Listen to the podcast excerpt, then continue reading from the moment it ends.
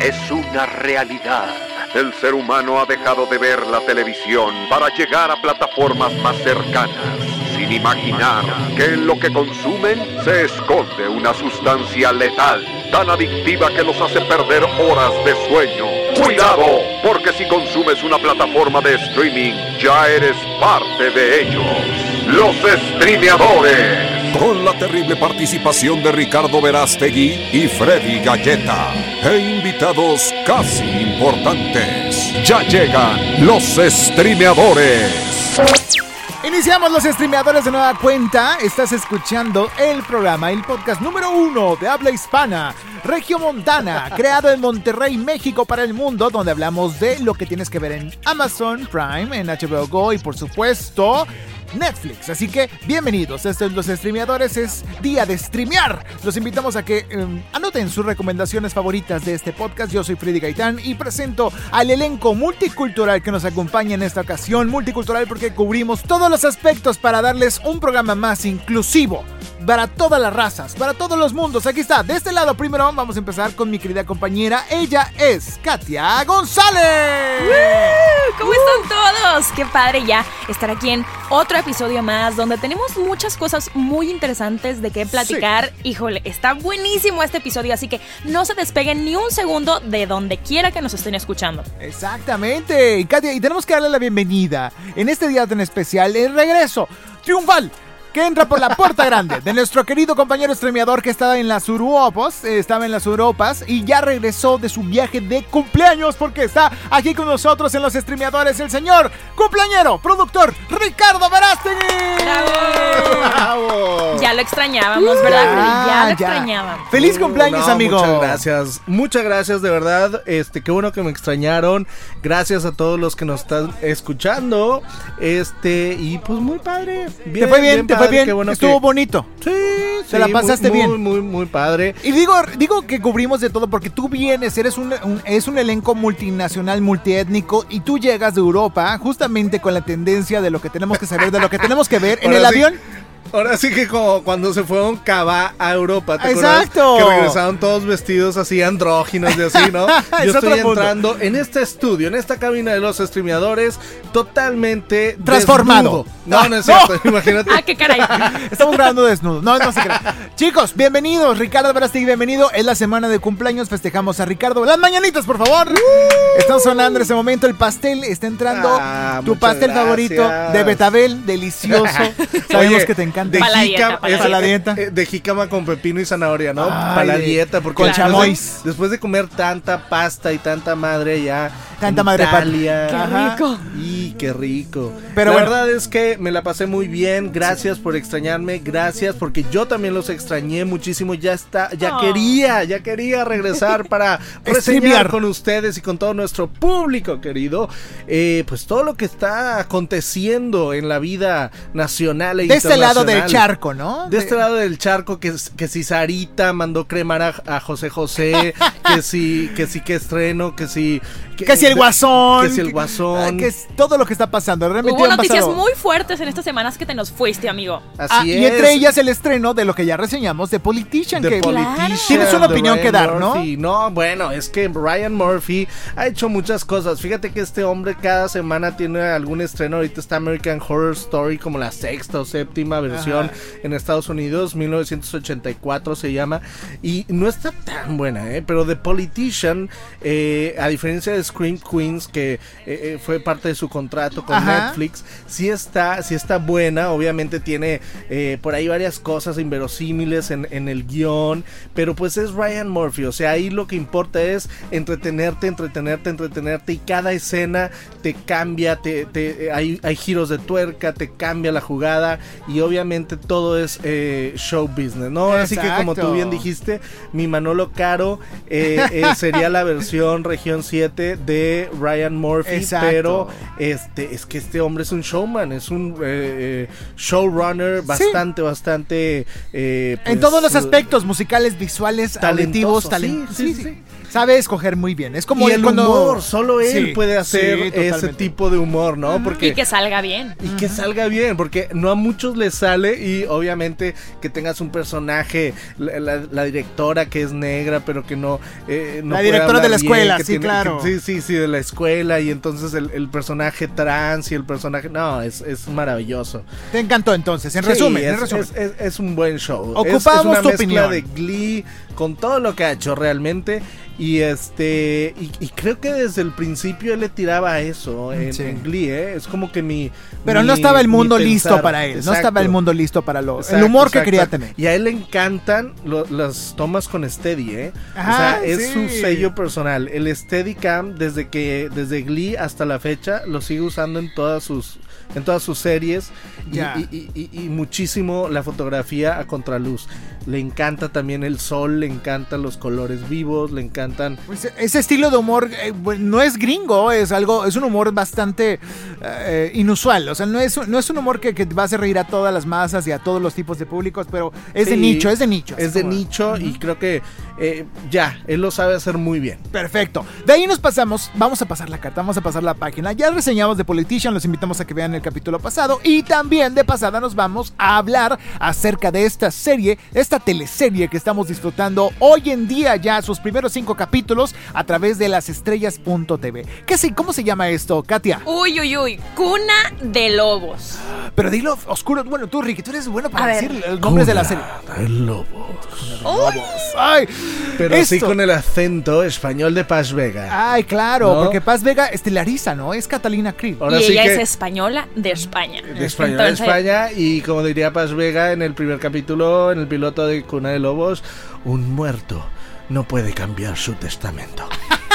Chan, chan, chan. ¿Quién se acuerda de esta telenovela de los Bueno, Y es este personaje tan icónico. Todo mundo, todo mundo se acuerda de Cuna de Lobos, una telenovela clásica de Televisa, de las primeras que cambiaron por siempre la televisión mexicana, producida y dirigida originalmente por Carlos Telles Ajá. y que se emitió justamente el año en el que nací, 1986, Guau. justamente el día que nací, o sea, ¡Ay, no! te lo juro. ¿De verdad? primera- 5 de bueno, octubre. el 6 de octubre, un Ah, día bueno, bueno. después, un día después, Bueno, pero casi, justamente O sea, tú dices que, que tú naciste y tu mamá ya era en el hospital reposando el alumbramiento, eh, puso la tele y vio Cuna de Lobos ahí en el- El es. estreno. O sea, No. yo estaba, yo estaba justamente en la, en la, En la incubadora. en la incubadora viendo a Catalina Krill.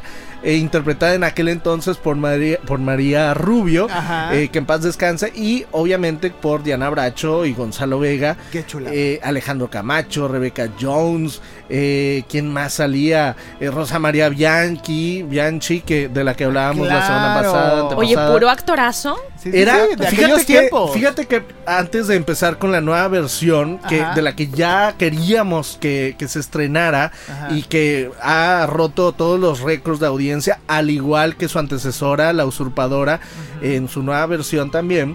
Eh, antes de, de comenzar con esta nueva versión, hay que decir que Cuna de Lobos, la original, la de 1986, Ajá. a pesar de que fue un éxito mundial, en aquel entonces eh, Televisa no apostaba por ese tipo de telenovelas, ni por ese tipo de actores. Eran actores de teatro, eran directores de teatro, eran eh, eh, era otro tipo de televisión que no se hacía en esa época. En esa época lo que se consideraba efectivo era una Lucía Méndez, una Verónica Castro, ese tipo de telenovelas. Algo seguro. Algo seguro. Bueno, el- el- la novela rosa, ¿no? sí, el sí. melodrama. Y eso es lo que pasaba en ese entonces, pero hoy... Y eso es lo que pasaba en ese entonces. Y entonces, por eso, Cuna de Lobos, la original, no estaba en el horario estelar. ¿Sabías tú, mi ¿En querida serio? Katia? No, No, no estaba, sabía. estaba así relegada porque ni siquiera apostaban por ella en No le Televisa. dieron la importancia ¿No? que después llegó a ser. Y después fue tal el éxito que dijeron, wow, o sea, aquí es donde empieza a cambiar un poco, donde el tigre se empieza a dar cuenta que, oh, hay, Aquí hay algo. Sí, o sea, el contenido, el buen contenido, este, hace que, que la, que la gente eh, se quede. Se clave. ¿no? Se clave. Y prueba de ello es esta nueva versión de Cuna de Lobos. Ahora, en esta versión 2019, dirigida y producida por Giselle González, Ajá. está basada obviamente en aquella telenovela homónima del 86, pero con muchas nuevas este elementos, ¿no? Premisas Primero- y giros. Ajá. Primero que nada, pues A es ver. protagonizada por Paz Vega, Paz Vega. de la cual Que hablábamos. Fíjate, este, supe en redes sociales que esta decisión de meter a una española, a una, eh, pues sí, una producción mexicana muy importante, fue muy criticado, pues, porque ¿cómo, cómo metes a alguien que, pues, En un obviamente producto no sabe, icónico, ajá, claro. no sabe de la historia de esta gran, gran telenovela que fue en su tiempo? Oye, porque, este, hablando de esto con mi mamá, porque, pues, obviamente yo todavía no nacía cuando se eres, una, estrenó. tú eres una, una centennial. Sí, una, sí. Oye, una me decía, oye, es que bambina". a ese personaje nosotros le teníamos miedo, estaba buenísimo. Entonces imagínate, no, o sea, tiene un gran cariño hacia los mexicanos y los mexicanos le tienen un gran cariño a ese personaje, personaje. por tan icónico que fue. No, y sobre todo que muchas actrices mexicanas o primeras actrices se quejaron porque, híjole, es que ¿por qué, ¿Por qué por qué ella? el personaje a una española cuando lo pude haber interpretado yo? Y creo que fue una buena elección. Yo creo Me que gustó la elección, fíjate. Yo creo que Paz Vega es una excelente actriz, pero aparte, este también eh, el haber hecho una copia, una imitación hubiera sido dementorio, Ah, ¿no creen? claro. Como que en este tipo de casos, como el de la sirenita, por ejemplo, Sí. el llevarlo a una dirección opuesta hace que la gente deje de, de- de ver aquel, aquel producto personaje, pasado, sí. ¿no? O como por ejemplo eh, cuando cambiaron al genio, ¿no? Sí. O, sea, O ahora dejes- con el Guasón, con el que- Joaquín Phoenix ándale, también, es el o mejor con caso. Joker.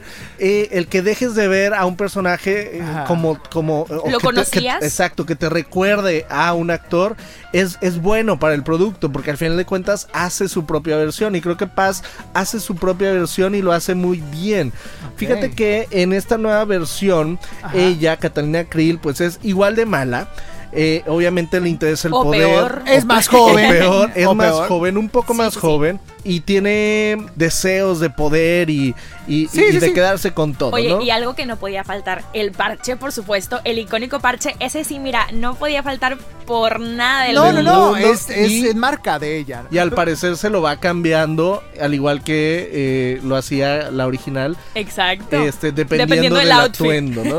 Exactamente. Oye, Entonces, pero algo ajá. que decía Katia fuera del aire, que dijo de que sí es cierto, o sea, sí no está, a lo mejor no adaptado a un tiempo actual. Si ya adelantaste la serie, la novela, a los tiempos de este año 2019, ¿por qué no se hizo una cirugía? ¿Por qué no el personaje usó un ojo de vidrio? Exacto. Digo, en términos de argumentos, pero también se entiende el término teatral narrativo de que dices, ay, necesito algún elemento dramático como un buen parche. Pero mira, o porque, sea, ya, porque el personaje era modelo, ahí lo dice en el primer capítulo, ¿no? Catalina Krill no hubiera sido Catalina Krill sin su parche. Eso es O sea, definitivo. quieras decir lo que quieras de los argumentos, Claro. pero imagínate, o hubiera sido otra queja enorme de todo el pueblo se lo mexicano. hubiera ido, se lo hubiera ido a la Exacto. yugular.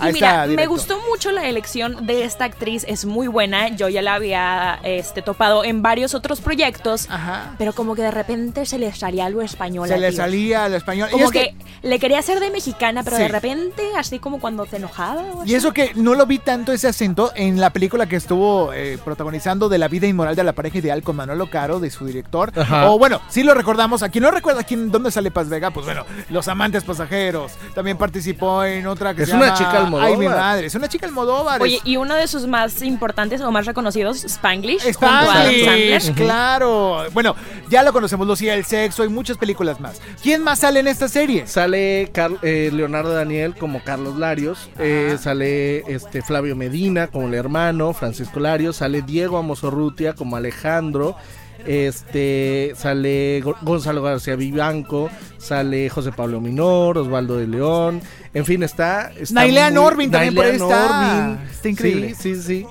Está genial el reparto, yo creo que Oye, está de impacto, guapo, está de impacto. guapo. Puro guapo dices tú, Katia, Sí, pero pero ¿qué te podrían hacer? Porque lo que hace Paz Vega, el personaje de Catalina Krill en este primer capítulo nos deja boquiabiertos. Ya están los cinco capítulos a través de la plataforma de estrellas.tv. de las estrellas.tv Así es. y diariamente la pueden eh, sintonizar, se acaba de estrenar este lunes pasado en televisión abierta. Ah. Y entonces en, en estos eh, en esta nueva pues formato de series que son de 20, 22 capítulos, Televisa está apostando por eh, por regresar a estos Los eh, remakes. eh, sí, a, a sus Pues ya lo hicieron, ya lo hablamos de la usurpadora. ¿Qué Ajá. viene para después? No, no he visto bien qué viene, pero sé que están preparando varias cosas. Esto de la fábrica de sueños es una etapa diferente. Quieren revivir, quieren dar patadas de ahogado porque quieren sobrevivir esta empresa. Pero lo, está- lo están haciendo bien. Sí, creo que la sí. usurpadora estuvo bien.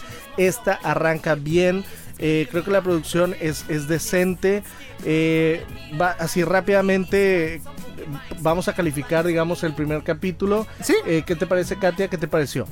Híjole, a mí, mira, ese primer capítulo me llamó la atención, o sea, me hizo querer volver a verlo, a pesar de que pues yo no me sé la historia. Sí, tiene buenos cliffhangers, ¿no? Sí. Está adictiva, está adictiva y está bien hecha. Ok, vamos a calificar entonces. ¿Cuántos le das, Katia? ¿Cuántas que- Catalina Krills le das a este primer episodio? De Yo le doy sus cinco catalinas porque se las merece. Eso. Eso. Y lo dice con el ojo tapado ahí. Exacto, empezamos, mira, empezamos arriba, empezamos bien. Ok, ok. ¿Tú, Ricky? Le doy 4, va, va empezando bien. Eh, que- también quiero hacer una mención rápida de Monarca, que no la había terminado de ver aquella vez que la califiqué y sí me gustaría darle, subirla de 4.2 que le di a 4.6. ya, la hiciste de emoción, güey. Se resiste. Te volaste. No, no, no. Seis shots de, de- de tequila reposado. de tequila ¿no? reposado No, y no, a no. Cuna de Lobos un 4 porque empieza bien. ¿Crees que le falta más todavía como para ver? No, yo creo que yo creo que va, va a seguir va a seguir muy bien. Nada más este, pues sí, o sea, este, este primer capítulo es, es un buen capítulo. Ok, ok. Yo también le doy su respectiva calificación. Le doy 4.5 a Catalina Krill a esta primer serie de La Cuna de Lobos. Pero también hay que comparar con algo más importante que está sucediendo en Netflix. Más importante. Para, Televisa, yo creo. Porque Ah. es un trato que jamás habíamos visto, amigo. Jamás Sí. habíamos visto una serie tan eh, es que es el promocionada. primer producto de Televisa con Eh, Netflix. Exacto. Y este está protagonizado por Sebastián Rulli. Ah. Eh, eventualmente va a salir en las estrellas eh, en televisión abierta, pero parte de la estrategia, de la nueva estrategia de Televisa es, ok, fábrica de sueños, un tipo de series, otro tipo de series para... Las un- cómicas, ajá. Eh, eh, pero otro tipo de series para Ah, Univision, otro ya. tipo de series para Netflix, otro tipo de series para Amazon Prime. Y entonces, El Dragón, protagonizada por Sebastián Rulli, es la nueva apuesta de Televisa con Netflix, dirigida Dios. por Álvaro Curiel. ajá. Y creo, creada por Arturo Pérez Reverte, y aquí es donde dije, híjole, está de una vez, de una vez. a se los ver, digo. ya directo A de la ya, cabeza. sácalo de tu ronco Ah. pecho. Fíjate que Arturo Pérez Reverte, que pues, es el creador de La Reina del Sur, Ok. eh, crea este proyecto, o sea, especialmente, o sea, él escribe especialmente el dragón para este, el regreso de un guerrero, así se llama. eh, Ajá. pa- o sea, digamos que fue el primer encargo que Televisa junto a W Studios eh, hace con Netflix. Entonces, el proyecto más ambicioso se supone que iba a tener esta conjunción. Yo creo que, híjole, no sé. Yo no, bueno, es que yo no soy fan, tan fan de este tipo de series como La Reina del Sur, Ajá. etcétera. El Señor de los Cielos. Creo que puede funcionar para ese tipo de público. No me quiero adelantar. Tal Ajá. vez si funcione, porque ahorita está en tendencia, está en el top uh, 10 de lo más visto en. México. Pero, híjole, no sé, no me, no me acaba de cuajar del todo como siendo creada por alguien tan famoso y grande como Pérez Reverte, Ajá. esté tan mal escrita y esté tan mal, Mal ejecutada. ejecutada, o sea, me extraña porque la gente que la está creando es muy buena, o sea, ha hecho cosas buenas. Sí. Álvaro yo- Curiel es muy bueno también en y- toda y- su y carrera. yo la vi y dije, ¿qué es esto? O sea, no se entiende, no tiene pies ni cabeza. La música, la musicalización es como de, de Mujer Casos de la Vida Real de los 90. Ok. O sea, las actuaciones son de telenovela. Pero antes de meternos en eso, amigo, vamos a platicarles de qué se trata para que también el público en casa decida si verla o no. Rápidamente. Katia. Es, Katia, nos das la reseña. Claro que sí, bueno, pues miren, El Dragón se trata de una familia que viene como de historial narcotraficante, obviamente. Su negocio este, está ahí. Exacto, negocios turbios. Entonces, eh, uno de los hijos se va a vivir a Japón para continuar con su vida, etcétera. Que es Sebastián Entonces- Rulli. Ajá. Ajá. Pero, oh sorpresa, el abuelo de estos eh, hijos De esta familia, se el patriarca. empieza a poner mal. Entonces le dice, ¿sabes qué? Regrésate a México porque necesito que alguien se quede a cuidar a esta familia porque los negocios andan mal. Es algo así como monarca, pero mal hecho. Ajá, ándale.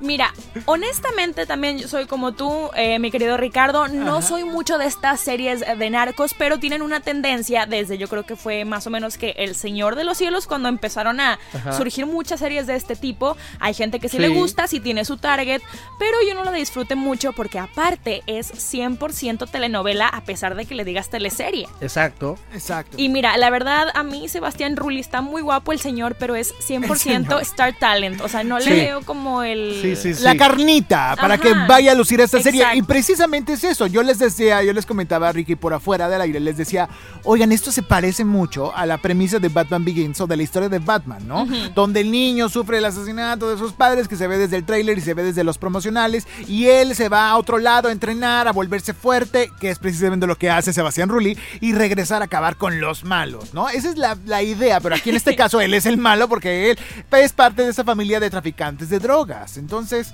¿qué está sucediendo aquí? Ahora sí, amigo. Yo creo que yo creo que parte de la falla, aparte de lo que ya mencionamos, la falla es, bueno, para los usuarios de Netflix, porque a lo mejor los que ven la televisión abierta, pues no lo van a encontrar eh, raro. Pero por ejemplo, para la gente que está viendo otro tipo de series españolas, gringas, eh, europeas y demás, dice, a ver. Renata Notni, Cintia Clitbo, Sofía Castro, neta. O sea, un, Zuleika Rivera. Zuleika Rivera, Sebastián Rulli, o sea, neta. O sea, esto es la mejor apuesta de Televisa y. Netflix. O sea, Y- sí, ok, la filmaron en Japón, España, Estados Unidos y México, pero ¿de qué sirve que te vayas hasta allá a filmar Pues sí, cuando tus encuadres son de, de, de La Rosa de Guadalupe? Es Televisa, Exacto. entonces todos esos que acabas de mencionar son este, de esas estrellas favoritas de todo el mundo de Televisa, bueno, los que tienen tele abierta, abierta, perdón, como tú mencionas, entonces obviamente se los iban a traer.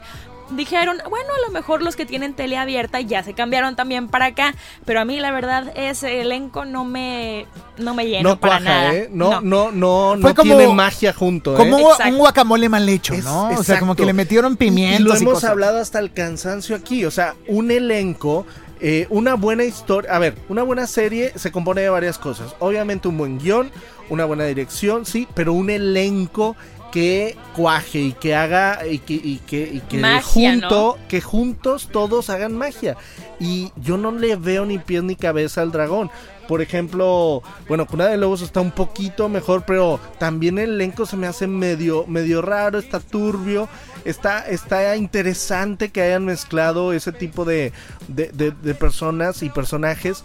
Pero, pero definitivamente el dragón no, nomás no, no, No me se otra no cosa voló el que dragón. quiero mencionar también es que, bueno, por lo menos el piloto o el primer capítulo a mí se me hace que no tiene ni pies ni cabeza porque no, no te dan a entender en sí una cierta historia de cada personaje. Exacto. Está muy raro eso. Sí, por eso te decía, me extraña que sea, eh, bueno, Pérez Reverte podrá ser muy buen escritor, pero Ujú. para, para guion de televisión hay reglas muy básicas que yo por eso digo, a ver, se les fueron las cabras o esta gente, pues a ver, la gente que, que- que produce esto tiene años, décadas en el negocio. ¿Cómo puede ser que en tu piloto, eh, donde eh, tienes los primeros 5 o 10 minutos para No presentar a tus personajes, ajá. no se presente a ningún personaje, no sepas ni cómo se llaman los personajes, no sepas ni cuáles son sus motivaciones, ni cuáles, o sea, dices, ¿qué, qué es esto? ¿Qué estoy viendo? ¿Qué está pasando? Vamos a calificar, chicos, ¿les parece? pasando? ¿Qué está pasando, licenciado? Vamos a calificar en este momento porque tenemos que mandar a Ajá. corte y vamos a ver cuántas Catalinas le damos a El Dragón. De cinco. Eh, híjole, dos, porque, no, una, una punto cinco. 1.5, ¿ok? Fue, fuiste benevolente. Porque, De ay, más. híjole, es que quiero seguirla viendo para seguir entendiendo de qué, de qué, de qué va, pero es que la verdad es que no tiene ni pies ni ca- Exactamente, Híjole, es que no. la verdad no, no la seguiría viendo. Es que. Sebastián Roli es muy mal actor. 1.5. Ok, muy bien. Katia. Yo me voy a uno. La Uno. verdad. Uno, porque, una Catalina, porque sí, no, no me llamó la atención. La historia no está así como que, te atrape. No, cero. O sea, Sebastián Rulli como modelo es muy buen Ay, actor. que es guapísimo el señor. y Zuleika Rivera no se diga, una Miss Universo, pero digo, ¿cómo te explico que No hasta se me hizo que Zuleika Rivera actuó mejor que Sebastián Rulli? Ay, bueno, con eso vamos a de- vamos a mandar un corte, chicos, porque en breve vamos a regresar a hablar de cómo crear un superhéroe. Entonces vamos a despedirnos y en breve regresamos a los streameadores. Ponerle pausa no servirá de nada. Llegarán en breve por ti los streameadores. Regresamos. Datos curiosos de tus series favoritas. Por Juan Carlos Mendiola. El Dragón. Se trata de una de las primeras grandes apuestas de Televisa en colaboración con Netflix. ¿Recuerdan a Blockbuster? Pues parece que la televisora no correrá los mismos riesgos. Ya saben, si no puedes con el enemigo, únete a él. Rising Dion. Esta nueva serie de Netflix se basa en los cómics del mismo nombre escritos por Dennis Liu. Además, destaca la participación de Michael B. Jordan como actor y productor ejecutivo. Esto sí promete mucho. Rotten, cuidado con lo que comes, que esta serie puede arruinar tus platillos favoritos, ya que nos muestra todo el proceso por el que pasan tus alimentos, incluyendo algunos secretos perturbadores. Estas fueron las curiosidades de tus series favoritas. Sígueme en Instagram como juanc.mendiola para descubrir más contenido como este. Anuncio importante, anuncio importante. Están de regreso. Están aquí los streameadores.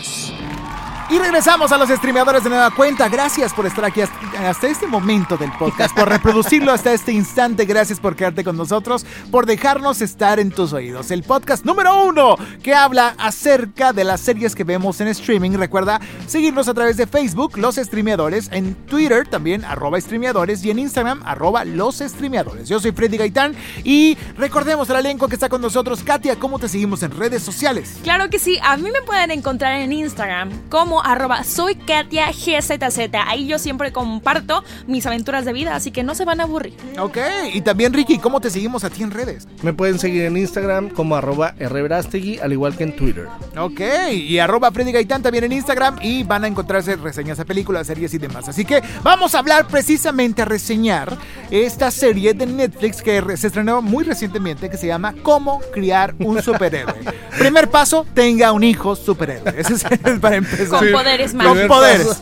Primer paso, es un tutorial esto, está genial. Pero es el título más bobo que le pudieron haber puesto en español. en porque... español. Ajá. En inglés se llama Racing Dion o Dion. Ajá. Racing Dion. eh, Sí, que es un. eh, que no tiene nada que ver con Celine Dion, ¿no? ¿Te gustó? Que no tiene- Ah, con Celine, no sí, es me, me la cachaste. No me la cachaste, no me la cachaste. Y es que Dion o Dion o Dion es eh, pues el nombre de este niño eh, afroamericano. De como 8 o 9 tiene- años. Es, es, es adorable. No es tan buen actor porque está muy chiquitito. Sí. Pero. de pero veras, a mí sí me sorprendió, a mí sí me Está- gustó. es- sí, está adorable. Ese, es el, es el punto. E- e- Es adorable y tiene un gran elenco que lo acompaña. Fíjate que aquí sí el elenco está muy bien armado. Ok. ¿Por qué? Porque bueno, sale eh, por supuesto Alicia Wainwright, sale eh, eh, por supuesto Michael B. Jordan. Mi esposo, pero todavía no lo sabe. Tienes que anunciarlo. ¿Por qué la gente ama tanto a Michael B. Jordan? Dígame ustedes. Ustedes deben. Mira, Ustedes- primero que nada, el chavo está guapísimo. Sí.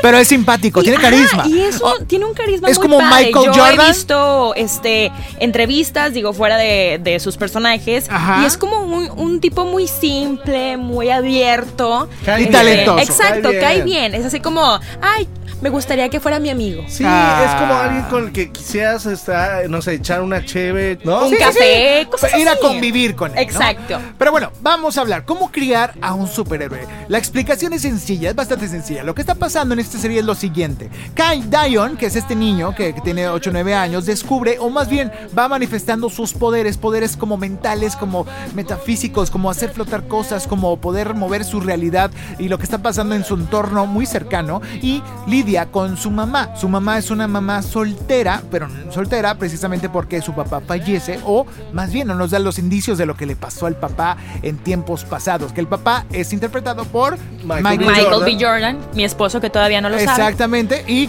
precisamente pues vemos esta catarsis de la mamá soltera lidiando con todo lo que le está pasando mal, que el día le está yendo de la tostada, Ajá. y tiene que lidiar ahora con este chiquillo que eh, tiene esos poderes, pero también el niño está en la época casi de prepubertad, está en la primaria, los Sí, niños lo aparte- bolean. Aparte se acaba de cambiar a una escuela Ajá, sí. nueva y entonces tiene que hacer amigos. Y pero cabe entonces- recalcar Ajá. que en esta, bueno, en estos primeros episodios, Ajá. él apenas está descubriendo qué es lo que tiene, como que está empezando a aprender a, A controlar todas su esas.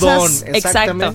Como nos pasó, como ya hemos visto en X-Men, como ya hemos visto en otro, en Los Increíbles, hay montones de películas de superhéroes, de jóvenes adolescentes descubriendo cómo son superhéroes, pero aquí lo vemos desde otra historia. Nos lo narran desde el punto de vista de un niño, por un lado, que pues, es, ¿quién no? ¿Quién no a esa edad, a los 8 o 9 años, quería eh, no ser bulleado y decir yo tengo superpoderes y levantar a un niño y aventarlo contra el casillero?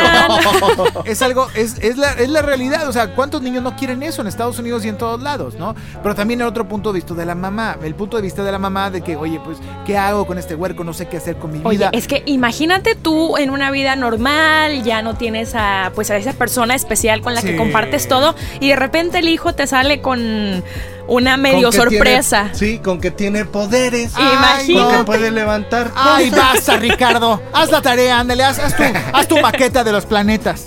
Y no pongas a Plutón que ya no existe. Oye. Pero, pero sí, precisamente eso es lo que es- pasa en esta En esta serie, que por cierto está basada en un libro, en un cómic del Ándale. mismo nombre, escrito por Dennis Liu, y eh, eh, bueno, que fue ilustrado por Jason Piperberg, pero entonces Liu eh, hizo de este cómic un cortometraje, Wow. ¿No? Y después de esto, pues ya en 2017 Netflix compra los derechos de la serie para hacerla precisamente una primera temporada de eh, 10 episodios. Y entonces, ¿qué es lo que sucede? Que a diferencia del dragón, Ajá. esta sí es una serie bien hecha, bien actuada, bien estructurada.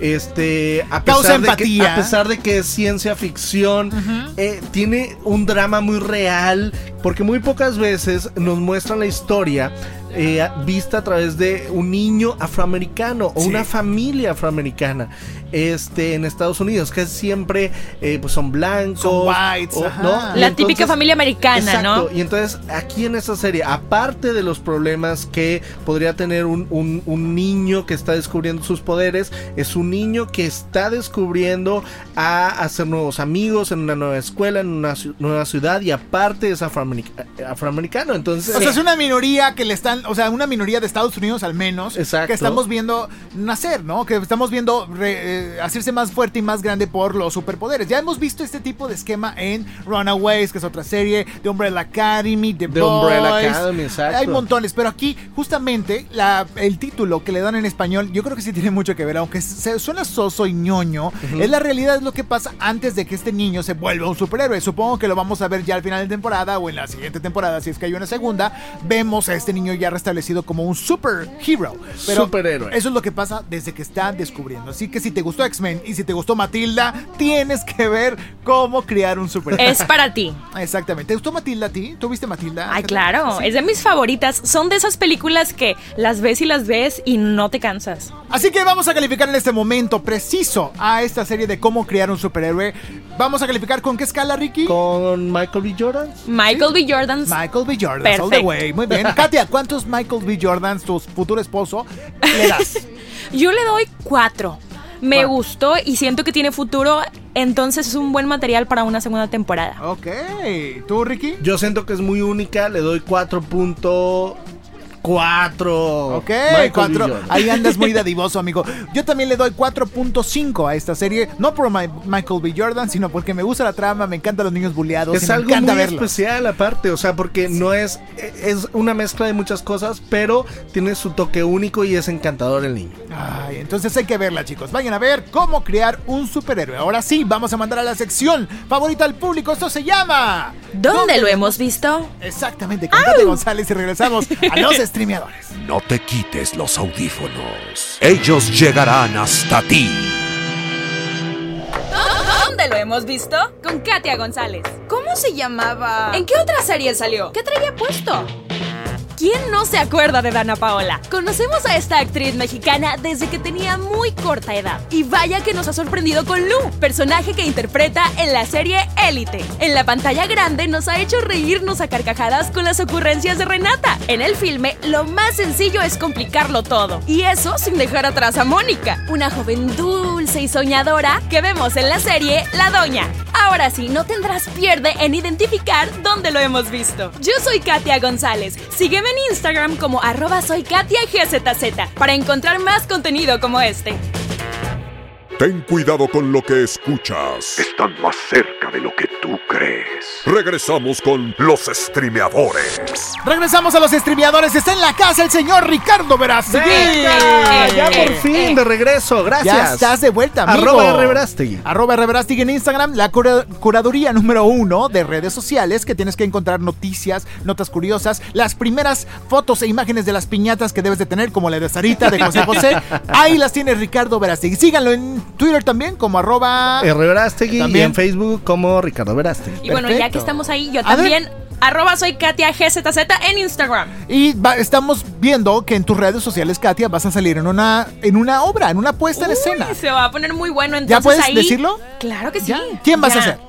Bueno, miren, yo voy a hacer diferentes personajes, Ah. pero es una puesta en escena muy divertida que la trajeron aquí a Monterrey. Ajá. Se llama 12 Princesas en Pugna, ya en la Ciudad de México tiene una cartelera de 8 años. ¡Guau! Entonces esperemos que nos vaya muy bien, que sabemos que sí, porque es una producción que promete mucho, donde se van a, híjole, atacar de la risa, pero bueno, ya, Ya más pronto nos adelante- avisarás. Así es, les avisaré qué onda con todo eso. Perfecto, yo soy arroba Freddy Gaitán y también me encuentras en Instagram. Y recuerden, pues bueno, estamos hablando de diferentes series. Ya escucharon los datos curiosos de Juan Carlos Mendiola, hablamos de Cuna de Lobos, de Dragón, cómo criar un superhéroe, pero ahora vámonos a ponernos serios. Vamos a ponernos, eh, a poner atención realmente a lo importante que está sucediendo en nuestro mundo. Y claro, a través de los documentales que se producen en Netflix, como este que se llama Rotten. Rotten. Rotten. Rotten. Como Rotten Tomatoes, yo le podría decir, pero no, es algo más serio que eso. Exacto. Podrido, Ah, podrido, podrido sería la traducción. Y es que este programa, programa o, o documental, serie documental Sí. eh, de Netflix acaba de estrenar su segunda temporada.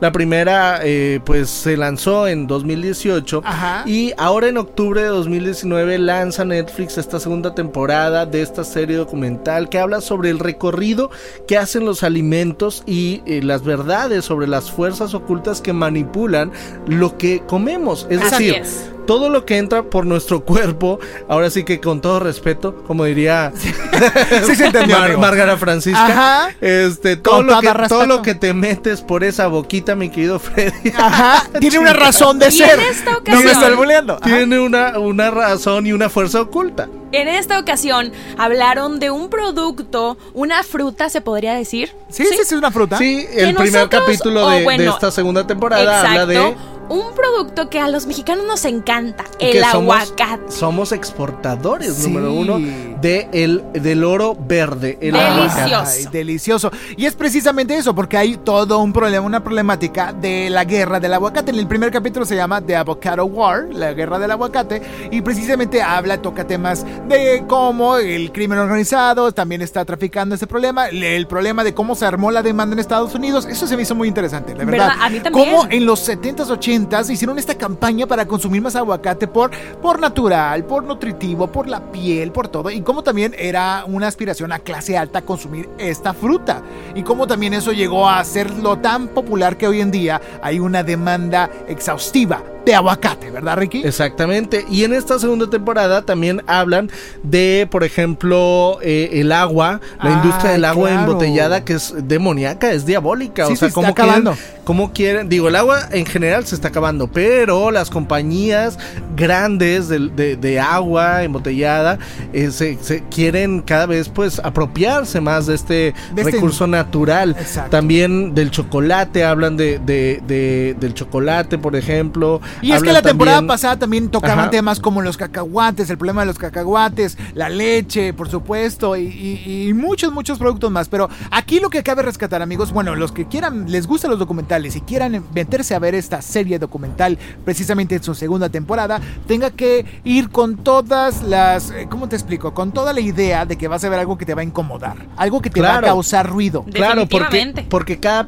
capítulo se trata eh, de desmenuzar exactamente un producto o una comida, un, un- un, pues algo que, que consumimos diariamente y que no nos que damos cuenta, de. exacto, no nos damos cuenta de los, de los, eh, De digamos, todo el proceso que tiene que Pe- pasar, pero ¿no? de, de lo- de los procesos diabólicos Ah, y claro. turbios que tienen que pasar Porque tú nada más vas al súper, lo compras y ya, pero no te Exacto. imaginas de todo lo que ha pasado. desde los productores, desde los de los manufactureros o desde los este que siembran el producto hasta los distribuidores, todos los que se, se meten en el Sí. proceso, hasta los narcos, los criminales, todo el gobierno, todo lo que tiene que pasar a través de un producto es Rotten.